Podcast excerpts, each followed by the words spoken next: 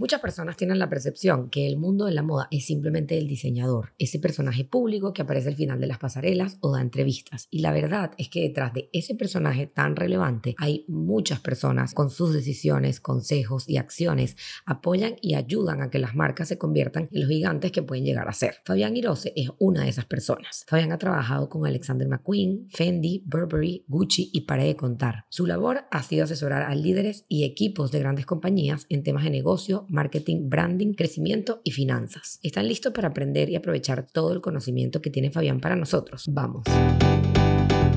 Latinoamérica de Moda es un espacio para entender lo que está pasando en la industria en nuestro continente. Diseñadores, editores, compradores, relacionistas públicos, influencers. Les traigo a todos aquellos que tienen que ver con la industria y tienen una historia que contar. Si eres amante de la moda y buscas profundizar en información, conocimiento y mucho más, estás en el lugar correcto. Bienvenidos a Latinoamérica de Moda.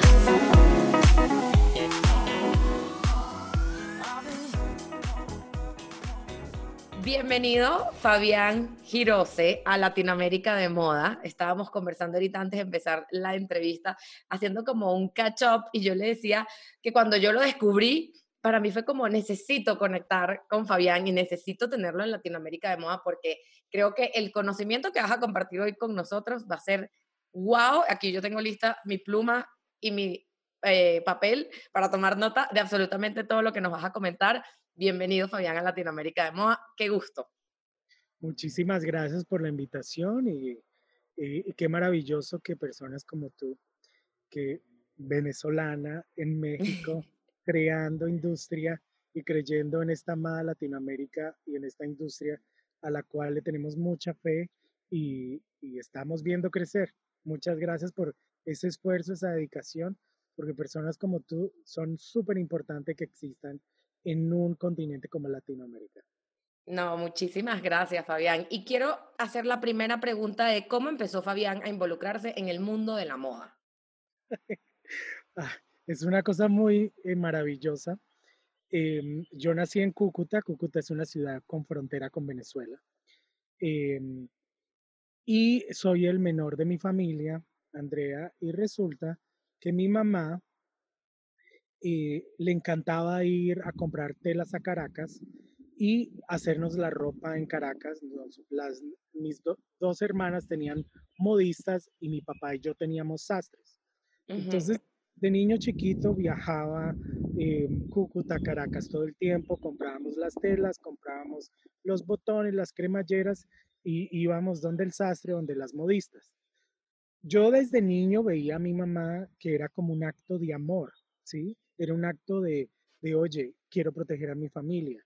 No, no solamente era vernos bien, era sentirnos bien, era eh, estar apropiados, era la tela adecuada dependiendo el clima, dependiendo dependiendo el evento, si teníamos que ir a un matrimonio, si yo tenía que ir al colegio, si mi papá tenía que ir al trabajo. Em, y algo maravilloso que tiene mi mamá eh, que me enseñaba es que me decía, em, yo no creo en tendencias, yo creo en, en, en, mí misma, yo no me he visto para los demás, yo me he visto para mí misma y quiero enseñarle a mis hijos que hagan lo mismo.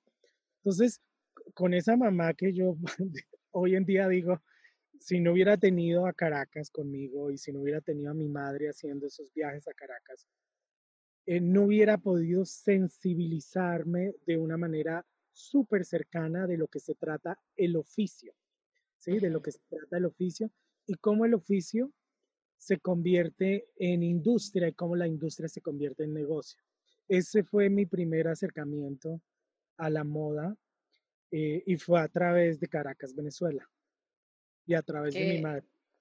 Qué, qué bello, además que qué cool escucharlo como venezolana, porque sí, mucho se ha hablado de, de ese momento, de esa industria en Venezuela, por, por, por, eso mismo de que dices tú del oficio. O sea, la, las, las, o sea, las modistas, los sastres en Venezuela siempre fueron muy comentados al punto de que eh, y ahora Marina Hernández siempre, siempre, siempre lo repite, o sea, de Dior puso sus ojos allá y muchas de las cosas se hacían allá. Entonces, eh, fuimos en, ese momento, éramos súper ricos para otros países que nosotros hoy en día vemos que están súper montados e, en, la industria y que nosotros ahorita apenas es que estamos como en este despertar, por decirlo así, ¿no?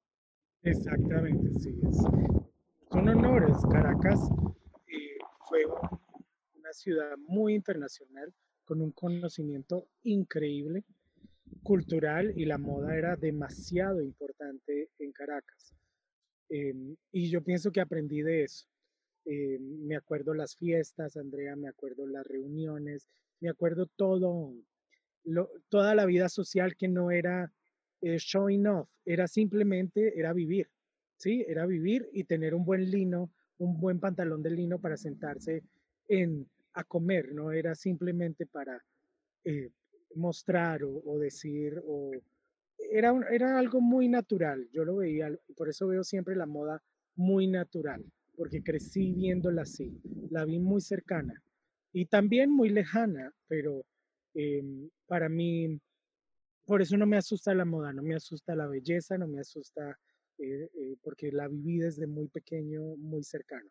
Antes de seguir con este episodio, les quiero conversar de Latinoamérica de Moda, la agencia de consultoría de marcas de moda y plataforma educativa que complementa todo lo que aprendemos y compartimos en este podcast. La misión de Latinoamérica de Moda siempre ha sido ayudar a crecer la industria en nuestro continente. Si tienes una marca de moda, quieres trabajar una estrategia de marketing y no sabes por dónde comenzar, yo te invito a que nos escribas al link en la biografía del Instagram de este podcast, arroba Latinoamérica de Moda, llenes el formulario y te estaremos contactando para trabajar juntos tu estrategia de marketing. Y ahora, de regreso a este episodio. Me comentabas que ya tienes 22 años en Europa.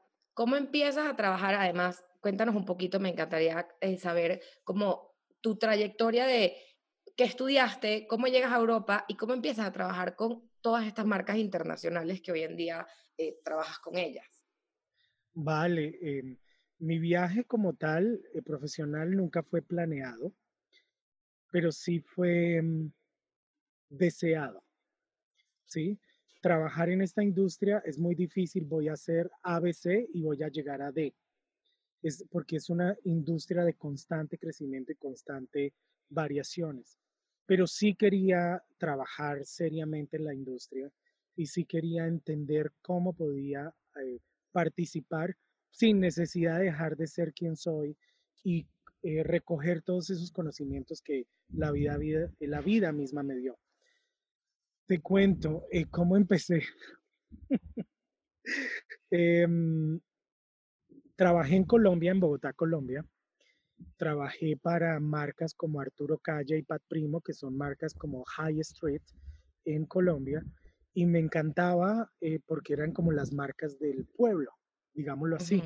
Entonces yo había crecido con los, con los chifones de Taroni y había crecido con los linos italianos que me encantaban, pero igual me encantaba como muy buen latinoamericano. Eh, soy muy consciente de la realidad social. Entonces me encantaba muchísimo trabajar y poder hacer aporte social a través de mi oficio. Trabajé con Pat Primo y Arturo Calle por una temporada y era muy chiquito. Eh, y descubrí el impacto que tenía hacer un buen trabajo. Eh, de repente encontraba a la mitad de Bogotá eh, vistiendo las camisas que habíamos comprado, que habíamos diseñado, y eso me movió increíblemente ahí vi el poder de la moda, ¿sí? Porque claro, estábamos en la oficina ah, diseñando, estábamos comprando las telas, estábamos haciendo la producción de 5.000 unidades, pero cuando tú sales a la calle y empiezas a ver a la gente y empiezas a verle la cara a la gente, cómo se siente cuando se pone una prenda, que en ese momento no era una prenda diseñadora, era una prenda de una marca comercial. Para mí fue una revelación del verdadero poder de la moda y del poder de eh, ayudar a la sociedad, ¿sí? Sin, sin, necesidad de ser Madre Teresa de Calcuta, sino simplemente aportar un grano de arena dentro de eh, lo que la sociedad necesita y los seres humanos necesitan. Con esta idea me fui a Miami porque tenía amigos de Caracas en Miami, me dijeron, véngase, y yo me fui y te cuento que no pude. Miami es una ciudad muy linda, pero em, no, no me sentí muy bien en Miami. Entonces me fui a, me fui a Londres, irme a París, irme a Italia, irme a España era demasiado familiar. Yo quería retarme a mí mismo y quería irme a una cultura totalmente diferente. Me llamaba muchísimo la atención la creatividad que existía en Londres y soy amante de la cultura inglesa porque es una cultura muy ajena a la nuestra. ¿sí? En nuestra cultura latinoamericana, la cultura europea es muy cercana, pero los ingleses, los nórdicos, son, son muy lejanos a nosotros y para mí es súper fascinante. Entonces me fui a Inglaterra y mm, lo primero que hice fue dije, oye, eh, mis padres se, se encargaron y me educaron de una manera muy maravillosa, cuidaron mucho mi educación y valoro muchísimo mis estudios. Y, y, me gusta estudiar, hay gente que no le gusta y está bien. A mí me encanta no para saber más, me encanta el hecho de leer y poder entender un poquito más de lo que entendía antes. Es un ejercicio maravilloso y todavía lo hago. Entonces dije, estoy aquí en Londres, oye, yo no voy a irme a ninguna universidad X. Eh, como muy buen colombiano, como muy buen latino, pues voy a estudiar en una universidad decente. Entonces me, me matriculé a London School of Economics, que cuando eso era solamente los que iban a ser presidentes, los que iban a London School of Economics. Pero yo dije, yo no voy a ser presidente, yo simplemente quiero estudiar economía y finanzas y quiero hacerlo bien. Pasé a London School of Economics y en realidad, gracias a la educación en Latinoamérica, que es excelente, sí, porque las bases educativas fueron formadas en Latinoamérica, yo pude acceder y pude pasar una cantidad de exámenes y competir contra los chinos, contra los japoneses, contra los alemanes. Yo decía, pero ¿por qué soy tan bueno si, si, si, si qué es esto? Entonces es todo, todo lo que uno aprende en Latinoamérica que es maravilloso. Em, lo puse en práctica. Después de eso, eh, trabajé con Barclays Bank, que es un banco británico, es el más tradicional pero veía a los banqueros con los vestidos de poliéster comprado en una tienda que se llama Mark and Spencer's y yo decía, yo no voy a trabajar aquí. Después de que doña Marlene, mi mamá, me hacía vestir de lino puro italiano, yo que voy a empezar a trabajar con, en el mundo del poliéster, ¿sí? Y tomé la decisión de meterme a la moda que siempre me había gustado, pero nunca había entendido el, el negocio. Para eso me presenté a Central St. Martins y en Central St. Martins fue fácil. Dije, oye, esto es lo que hago. Eh, a lo mejor tengo talento, me pidieron como un eh, portfolio. Lo presenté. Yo, yo pinto desde pequeño, eh, desde los cinco años pinto en óleo. Entonces para mí hacer el portafolio fue súper, fue como que, oye, es súper fácil. y empecé a estudiar en Central St. Martins y entendí un poquitico, em, empecé a entender los dos mundos, el mundo del diseño y el mundo del negocio, y cómo estaban súper separados, cómo eran agua y aceite, ¿sí? Y cómo, cómo habían em, lenguajes súper distintos, em, jergas súper distintas, eh, llamaban de una manera distinta lo mismo. Pero entonces acuérdate, crecí entre Colombia y Venezuela, la parchita y el maracuyá, y para mí era la misma cosa. Entonces para mí era muy fácil poder vivir en dos mundos, que era el diseño y los negocios, y entender que era la misma cosa. ¿Sí? Claro. Para, yo no tenía confusión, ni tenía más adoración a la parchita, ni más adoración al maracuyá. Entonces encontré que gracias a mi, al, al honor que me dieron mis padres de crecer entre culturas, eh, puedo trabajar y puedo vivir entre culturas naturalmente y no, no me confundo, ¿sí? Antes valoro y me vuelvo más rico porque tengo doble información, dobles amigos, doble familia, eh, doble amor. Y fue cuando descubrí que era lo que quería hacer, unir esos dos mundos y entender Em, después de que estudié en Central St. Martins, empecé a trabajar con una compañía que se llamaba 19 Entertainment, que el dueño se llamaba Simon Fula, que era, era el dueño de las Spice Girls, Annie Lennox, todas estas eh, bandas, Jennifer Lopez, Mark Anthony. Y ellos habían comprado Roland Muret y Victoria Beckham y me llamaron y me dijeron, oye, vamos a crear Victoria Beckham, ¿te gustaría participar en el proyecto de crear la marca Victoria Beckham? Y tenemos a Roland Muret como director creativo. Pues yo dije, oye, de una.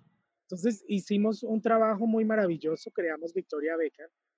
Eh, se acabó mi contrato y seguí trabajando. Después trabajé con Paul Smith, después trabajé con Burberry, después trabajé con eh, Comme des Garçons, que tenía muchos negocios en Londres porque había abierto Dover Street Market. Y te lo cuento, fue súper fácil acceder porque tenía el lenguaje de los dos. ¿Sí? Entonces, si me hablaba un diseñador, entendía su mundo, y si me hablaba el CEO, entendía del profitability y entendía de lo que estaba buscando, y para mí era muy fácil hacer traducción de lo que me estaban preguntando. Llegó un momento en donde me llamaron del grupo Gucci en ese momento y empecé a trabajar con Alexander McQueen. Mira, cucuteño, yo cucuteño allá, yo no sé si conozco, esta cosa ya es muy divina, eso es una ciudad comercial. Yo decía, voy a empezar a trabajar con Alexander McQueen, semejante genio, semejante personaje, semejante hombre tan increíble lo que le está haciendo a la moda. Em, yo me sentía, yo dije, oye, yo ya estoy en mi gloria porque nunca me lo soñé, nunca me lo esperé y, y, y, estuve. Entonces empezamos a trabajar con McQueen eh, y todo, los desfiles, acuérdate, los desfiles de McQueen eran impresionantes, cambiaron la historia de la moda. Yo no lo podía creer, yo lloraba de la emoción. Yo decía, ¿qué es esto? La música, cómo se veía la mujer, cómo manejaba los trajes, cómo los desconstruía, cómo investigaba. Yo decía, este tipo es un talento. Desafortunadamente o afortunadamente, eh, estuve presente en, estuve trabajando en el momento que él se suicidó. Te lo digo, mira, eso para mí fue durísimo. Duro, duro, duro, duro. Trabajando con alguien todos los días, viéndolo todos los días y de la noche a la mañana no lo ves simplemente porque te suicidó. Primero me sentí culpable porque dije, ¿qué no hice? ¿Qué es claro, que no vi. Exactamente y que, que no quise ver porque la moda me ensegueció.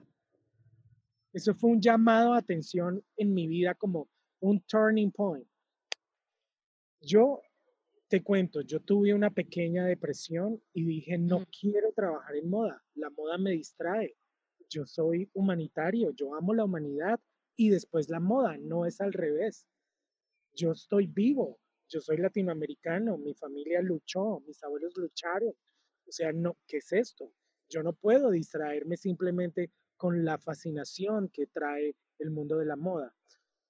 Di, mira, sentí como un eh, repulsion, no sé cómo se dice en español, como una... una sí, sí. no, no quería ir a Latinoamérica porque decía no quería ir a ver a mis padres, a mi familia.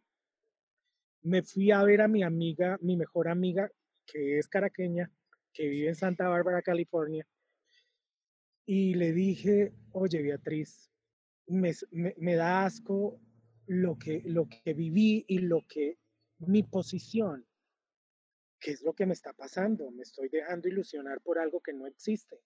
¿Sí? Una persona estaba, tenía problemas de suicidio y yo no lo vi porque estaba, estaba entretenido con la seda, los dobladillos y los desfiles. ¿Qué es esto? Entonces, mi amiga, que la adoro y por eso es que vuelvo y te digo, adoro a Venezuela y a Caracas, me regaló de cumpleaños un diplomado en psicología de negocios. Me dijo, tú tienes que entender por qué estás viendo lo que estás viendo. Mira, a mí me cambió la vida ese diplomado en Santa Bárbara. La gente, la gente es bellísima y, y, y aprendí muchísimo del ser humano y aprendí muchísimo de, de por qué hacemos lo que hacemos y por qué somos lo que somos y por qué vemos lo que vemos. Y fue un turning point en mi carrera profesional. Sin quererlo, hice triangulación en tres áreas totalmente diferentes, pero súper conectadas, que tiene que ver con el desarrollo humano, que tiene que ver con el desarrollo económico y que tiene que ver con la creatividad como motor de desarrollo. Yo no me había dado cuenta.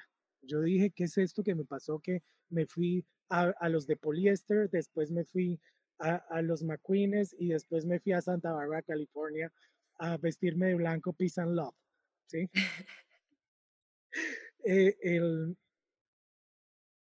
esa triangulación me permitió tener muchísima claridad de lo que puedo hacer y lo que no puedo hacer. Y eso me permitió seguir accediendo a las grandes marcas y tener un impacto positivo en ventas, en marca y en desarrollo de equipo. Porque ese es mi trabajo. Yo no, yo no descuido ninguna de las partes. Tú me vas a escuchar hablando de producto, tú me vas a escuchar hablando de economía, pero también me vas a escuchar hablando de lo importante que es respetar a mi equipo y de respetar la creatividad de mi equipo y el talento de mi equipo como tal. Entonces, eh, te cuento en, una, en largos pasos cómo yo llegué a trabajar a donde trabajé y cómo a hoy actúo de la manera que a lo mejor me ves actuando en varias partes del mundo, ya sea apoyando a las em, entidades de gobierno o ya sea apoyando a las entidades privadas o ya sea apoyando a los sistemas educativos o ya sea apoyando a individuos que tienen dudas sobre esta industria. Mira, este triángulo que tú acabas de armar, y, la gente debe estar impactada, después yo no, señores, yo que estoy aquí sin parar tomando nota, este triángulo que tú acabas de, mencionar me parece tan importante y que, eh, así como tú comentas todos los pasos que tuviste y todos los diferentes lugares donde estudiaste, para mí mi sueño, y siempre lo repito en el podcast, yo siento que parte de cómo vamos a empezar a ver la evolución de la, de la industria en Latinoamérica es empezando por el sistema educativo, donde las universidades y las personas que vayan a esto, o sea, los entes educativos que quieran enseñar sobre moda, tienen que tener este triángulo para todos, para las personas que quieran en, diseño, para quienes quieran la parte de finanzas de moda, marketing, porque tú necesitas ser esta persona integral en estos tres para poder ser, o sea, y, trascender en lo que tú haces, porque una cosa no, o sea, una cosa depende mucho de la otra. Muchas veces, y, esto también siempre lo digo, la gente piensa que la industria de la moda es una industria súper fría, porque es vender ropa y que la gente, pero y, tú lo mencionabas antes y lo hablamos con Ana Torreón, de, de la editor in chief de Le Oficial Argentina, que ella decía, es que date cuenta, ve a tu alrededor, un zapato, sí, puede ser un zapato simple, eso es moda. Eh, hoy en día, cuando pasó todo lo del COVID, ¿qué hicieron las marcas y las fábricas? Se, se, voltearon a hacer todo el material y todos los outfits que tenían que usar los enfermeros, los doctores. Eso, o sea, sí, no, no es tendencia, pero eso es moda, eso es ropa, es confección, esa es la industria como tal. Entonces, mucha gente lo ve como, como frío porque piensa que, ay, vendemos tendencia y vendes una cosa toda, un sombrero con, no sé, pero tienes que poder entender todo y la parte del desarrollo de equipo. Para mí es tan importante y, y yo en mi trayectoria también lo he visto y es algo que para mí es importante en mi equipo de Latinoamérica de Moda, tenerlo siempre presente. O sea, en el momento, y eh, para quienes no sepan, Alexandra siempre está conectada en, las llamadas y escucha, y, entonces, y yo siempre se lo digo a Alexandra, o sea, que es la que tiene más tiempo conmigo en el equipo. O sea, aquí es, o sea, en el momento de que no se puede, no se puede. Aquí no estamos curando el cáncer, o sea, hay que comunicarse, hay que que todo el mundo esté bien. O sea, para mí es muy importante eh, saberlo y así como, como tú, yo, a mí me tocó aprenderlo en otra industria totalmente distinta. A mí yo lo aprendí trabajando en un startup donde la prioridad era la persona, no era el fin de vender o de generar algo, sino era la persona y si tú estás bien, el negocio va a estar bien y todos vamos a fluir pero es muy importante. Sí, lo que dices es maravilloso porque em, cuidar esa, esa, esa persona creativa y ese líder de negocio es muy importante. Y cuidarlo dentro de la industria de la moda, que aparte no es una industria independiente como nosotros la llamamos, nosotros dependemos de la política, de la economía local, dependemos del clima, es una, es una industria que tiene demasiadas conexiones con otras variables. Entonces, ser un empresario o trabajar en la industria de la moda, entenderse a sí mismo, después entender la industria, después entender la economía local, después entender la, eh, la sociología del lugar donde estás, la antropología de donde estás, de donde quieres vender, es demasiado complejo. Pero te digo, es lo maravilloso de esta industria, por eso la adoro, porque constantemente me, me da, a mí nunca me ha quitado, jamás.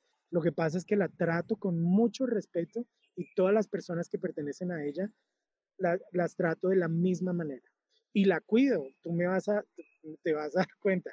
Así de querido como soy, cuando viene alguien y trata de hacer algo que no es adecuado en la industria, oye, me vuelvo el más policía diciéndole, get out, vaya a jugar allá a, sus, a su show en su casita, porque esto es una industria seria, le tengo que dar de comer a la gente. No solamente le tengo que dar al consumidor algo que, por, que es valioso para ellos, porque si no, no es industria, es, es otra cosa. ¿sí? sí, es otra cosa. Y, y, sí, también.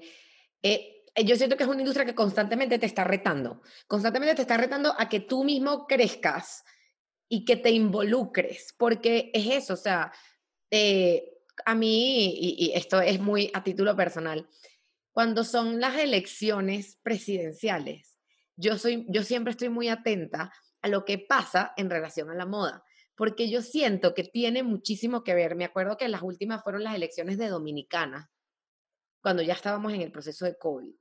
Y, y fue como ver a la primera dama y a la familia cómo se vestían, cómo, y cómo transmite y cómo comunica eso y cómo, o sea, para mí es muy fascinante y, y, y, es eso, o sea, a mí constantemente me está retando y me está pidiendo que vaya mucho más allá y a veces eso, pasan eso, eh, reformas económicas y hay que estar pendiente porque al final cómo me afecta eso a mí en mi industria y aunque no sea a lo que yo me especialice, al final cómo afecta también a mi cliente y yo poder contestarle y yo poder responder a él, sobre todo en mi parte que yo hago consultorías, en estos tipos de temas. Entonces, constantemente es una industria donde además, bueno, y hoy en día, que es, que, que es uno de los grandes temas, el mundo digital.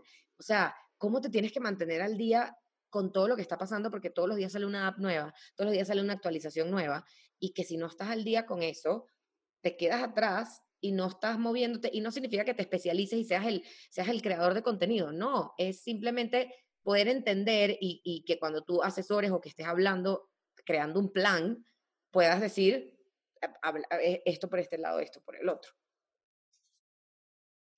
Oye, Fabián, te quiero eh, preguntar en relación a la industria eh, con Latinoamérica. ¿Cuál crees que sea el elemento que deben trabajar las marcas latinoamericanas para crecer en el mercado? O sea, porque hoy siento que hoy últimamente hay un auge de marcas en Latinoamérica y que todos estamos mucho más pendientes de eh, qué está pasando en, el continente y ya no es nada más ciertos países, sino que estamos poniendo los ojos en diferentes. Sin embargo, no terminamos de, como, como bien dijiste tú, de crear esa industria. Entonces, ¿qué es lo que nos falta para empezar a, o sea, para crear esa industria?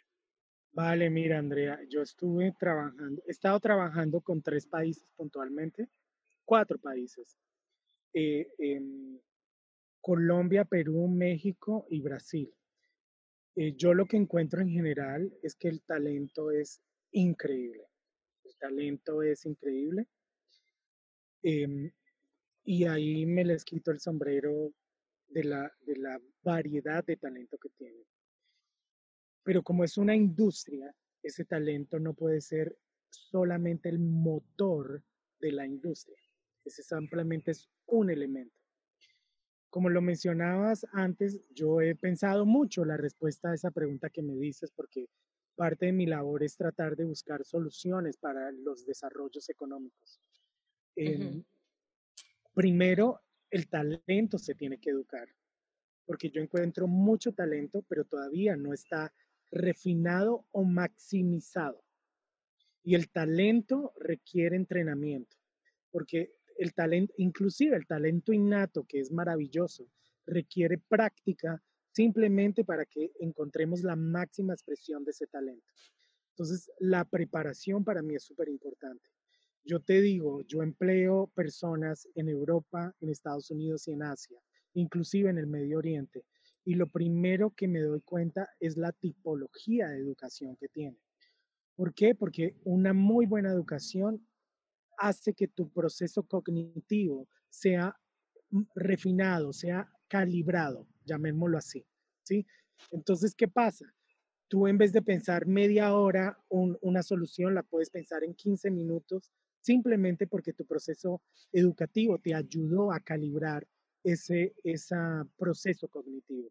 Para mí eso es fundamental y yo le recomiendo a todos los latinoamericanos, porque llevo 20 años recibiendo latinos en Europa, ayudándoles a encontrar universidades. Siempre les recomiendo las mejores universidades, porque les digo, si van a esa universidad donde tienen que pagar, donde todo el mundo va y no aprenden nada, pues se van a devolver a Latinoamérica a, a llevar nada.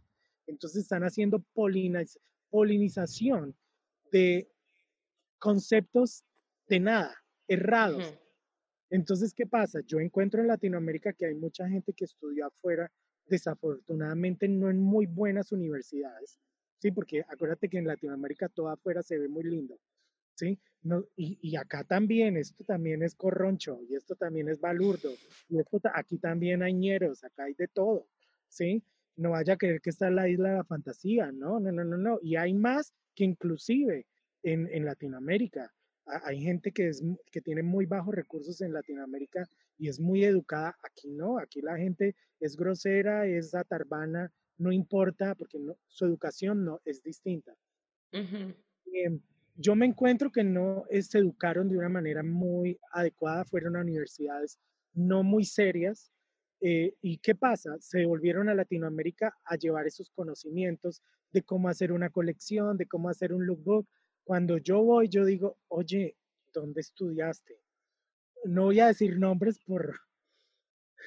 Y entonces me dicen, oye, estudié aquí en Milano, en Tatata, y yo, con razón estás quebrada, porque te enseñaron a hacer una cosa que está pasada del contexto, ¿sí?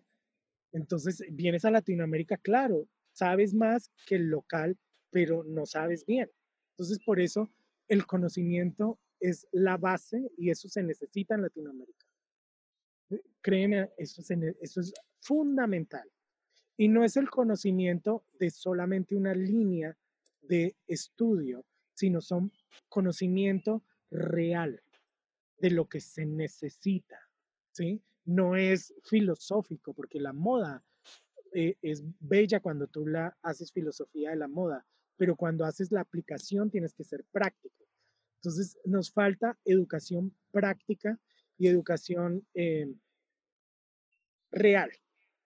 Lo otro que es importante, eh, que, que, es lo que le falta a las marcas latinoamericanas, oye, les tienen que dejar de creer a una cantidad de gente que les están diciendo una cantidad de mentiras. Hay una cantidad de Instagramers. Yo encontré unas celebridades que, oye, yo trabajo con Silvia Venturini Fendi, trabajé con Karl Lagerfeld, trabajé con Paul Smith, con Vivian Westwood y me trataron de una manera muy educada. Yo voy a veces a Colombia y una niña XXY que está haciendo joyas y estudió en una universidad de garaje en Washington me trata como si fuera el sirviente. Oye, cuando pasa eso es que ahí hay un engaño, de que hay como que esa persona está engañando. Tienen que dejar de eh, eh, creerles a esos personajes. Y esos personajes, con mucho cariño les digo, oye, no le hagan daño a la gente. Hagan, hagan lo que ustedes quieran, pero no, no, no enseñen cosas ignorantes a una industria que quiere crecer. Y nosotros de la industria tenemos la habilidad de decirle, oye, no, lo que me estás diciendo es falso, porque es importante esa conversación. Eh, ¿Por qué? Porque ahí me preocupa. Yo encontré muchos startups diciendo, pero es que esta niña que tiene una cantidad de seguidores hace eso y yo le hago y yo, oye, ella no hace negocio, ella solamente hace followers. Entonces, ¿de dónde lo aprendió? No sé, de la Universidad de Garaje de Washington, que ni siquiera es universidad ni de negocio ni de moda. Entonces, ojo, tienes que verificar de dónde esa persona trae la información y cómo la implementa. Eso es una cosa que en Latinoamérica nosotros, la industria, la tenemos que cuidar. ¿Por qué? Porque aquí, te digo, aquí, si tú eres una persona que está hablando carreta y está hablando bullshit y no sabe, aquí no te dejan trabajar. Porque aquí, aquí, o sea, tú trabajas porque sabes, porque entregas resultado. Pero aquí no es que, oye, trabajo en la moda y estoy haciendo, no. Entonces, porque aquí es una, es una, una industria seria, con mucho respeto. Entonces, eso nos falta en Latinoamérica de parte y parte. Nosotros como industria decirle que no a la gente con cariño y con amor, diciéndole, oye, me encanta lo que estás haciendo, pero lo que estás diciendo no es útil. Esto es útil para que tengas followers, pero no, no, ¿sí? busquemos otra información, hagamos otro partnership. Y las personas que son, que están haciendo eso, oye, todo en la vida se sabe. Entonces, no hagan, no hagan eso. Si triunfaron unos años diciendo mentiras, es muy fácil desmentirlos porque todo, todo tiene un principio y todo tiene un fin. Eh, y lo último eh, que me parece súper importante en la industria es que em,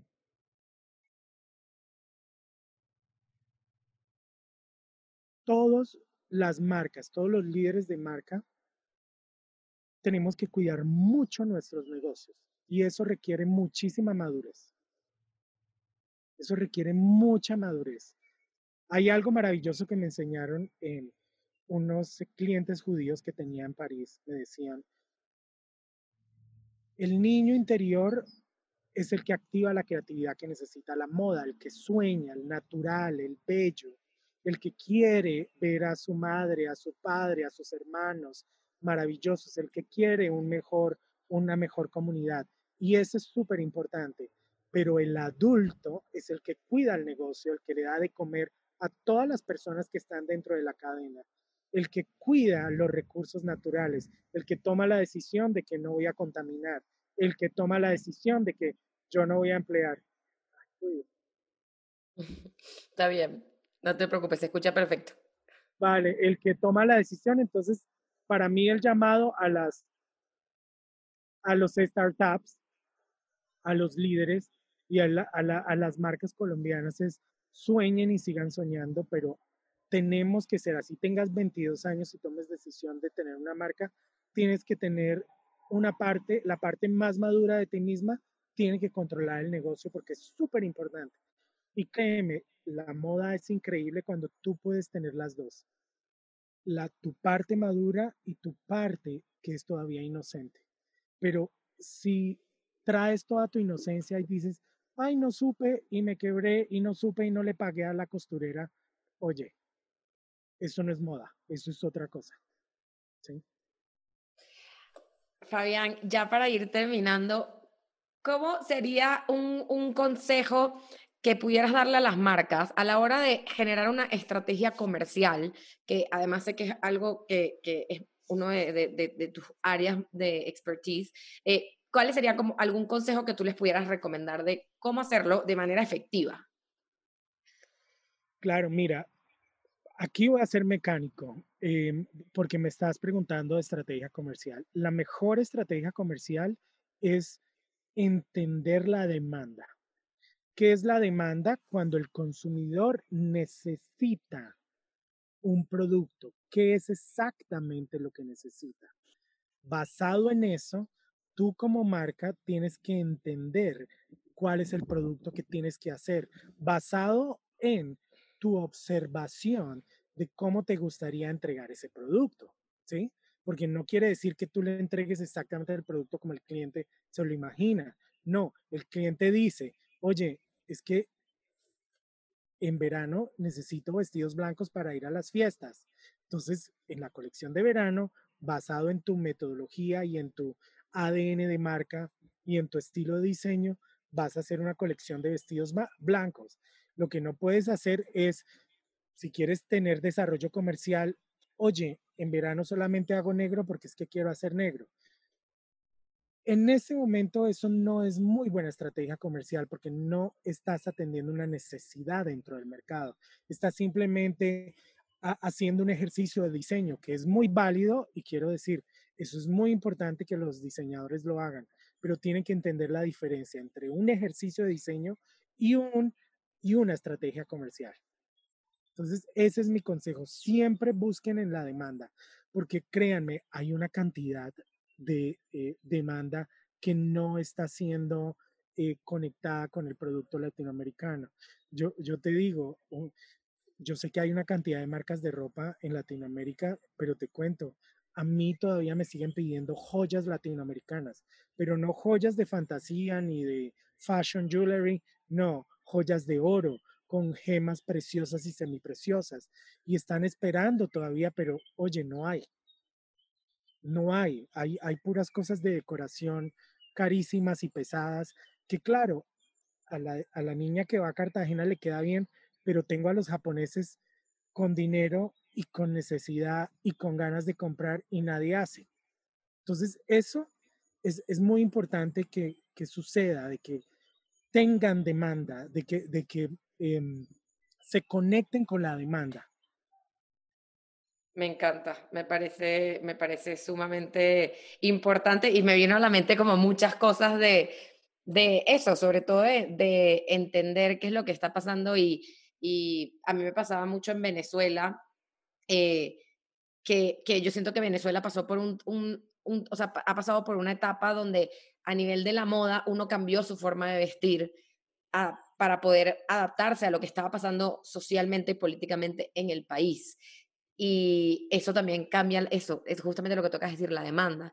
Tú dejaste de comprar ciertas cosas porque no se adaptaba a tu estilo de vida y no era lo que tú estabas buscando y era muy difícil además conseguirlo ahí y siento que eso es un estudio sumamente importante que, que las marcas tienen que hacer a su alrededor para, para entender y para conocer y para poder ofrecer y para poder eso, generar una estrategia comercial. Si tú quieres hacer arte y otra cosa, también es, válido, pero si tú quieres generar eso, una estrategia comercial, tienes que voltear los ojos a ver qué es lo que está pasando alrededor y qué es lo que está pidiendo eh, tu consumidor, ¿no? Otra cosa que es súper importante y es un consejo que lo hago con mucho amor eh, y, lo, y, lo, digo con mucho amor y, lo ejecuto con mucho cariño porque me llegan muchas marcas que quieren ya ser grandes y solamente tienen un año.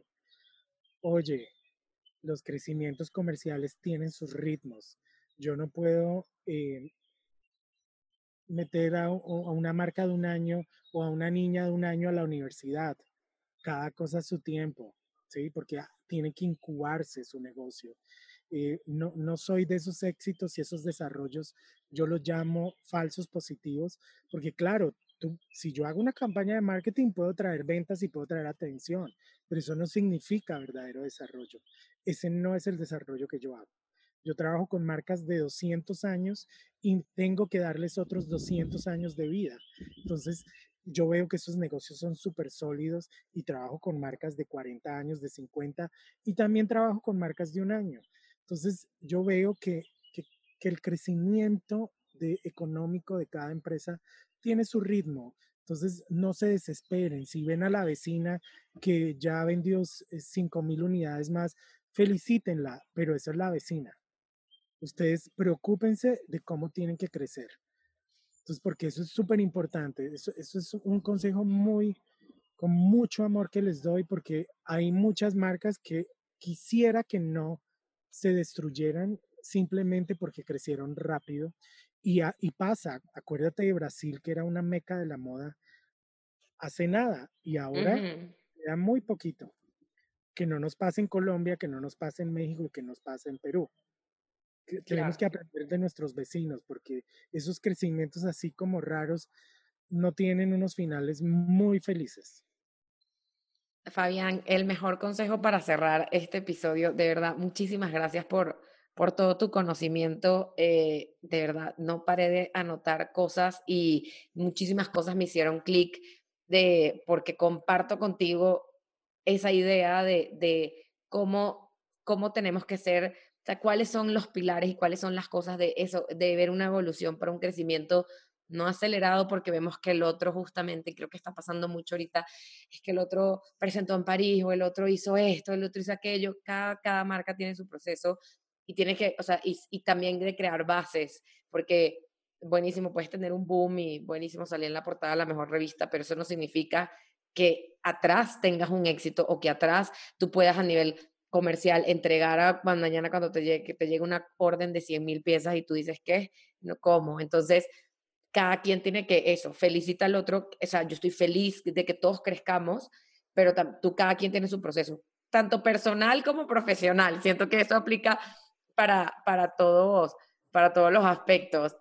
Fabián, de verdad, millones, millones de gracias para todos los que nos están siguiendo. Pueden seguir a Fabián en arroba Fabián Girose, que Girose es con H. Eh, y bueno, y nosotros en Latinoamérica de Moda también estaremos compartiendo como un resumen de este episodio y de todo este conocimiento. Y seguro el triángulo tan importante, literal lo vamos a mandar a hacer para un post, porque creo que ese triángulo es importante que lo, lo, lo tengamos todos muy presente. Fabián, muchas gracias.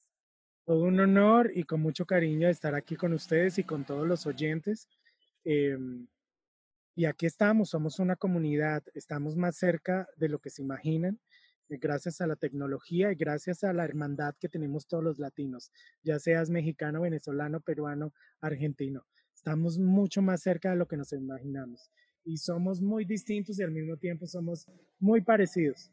Tenemos que trabajar siempre en conjunto. Gracias. Muchísimas gracias, Fabián.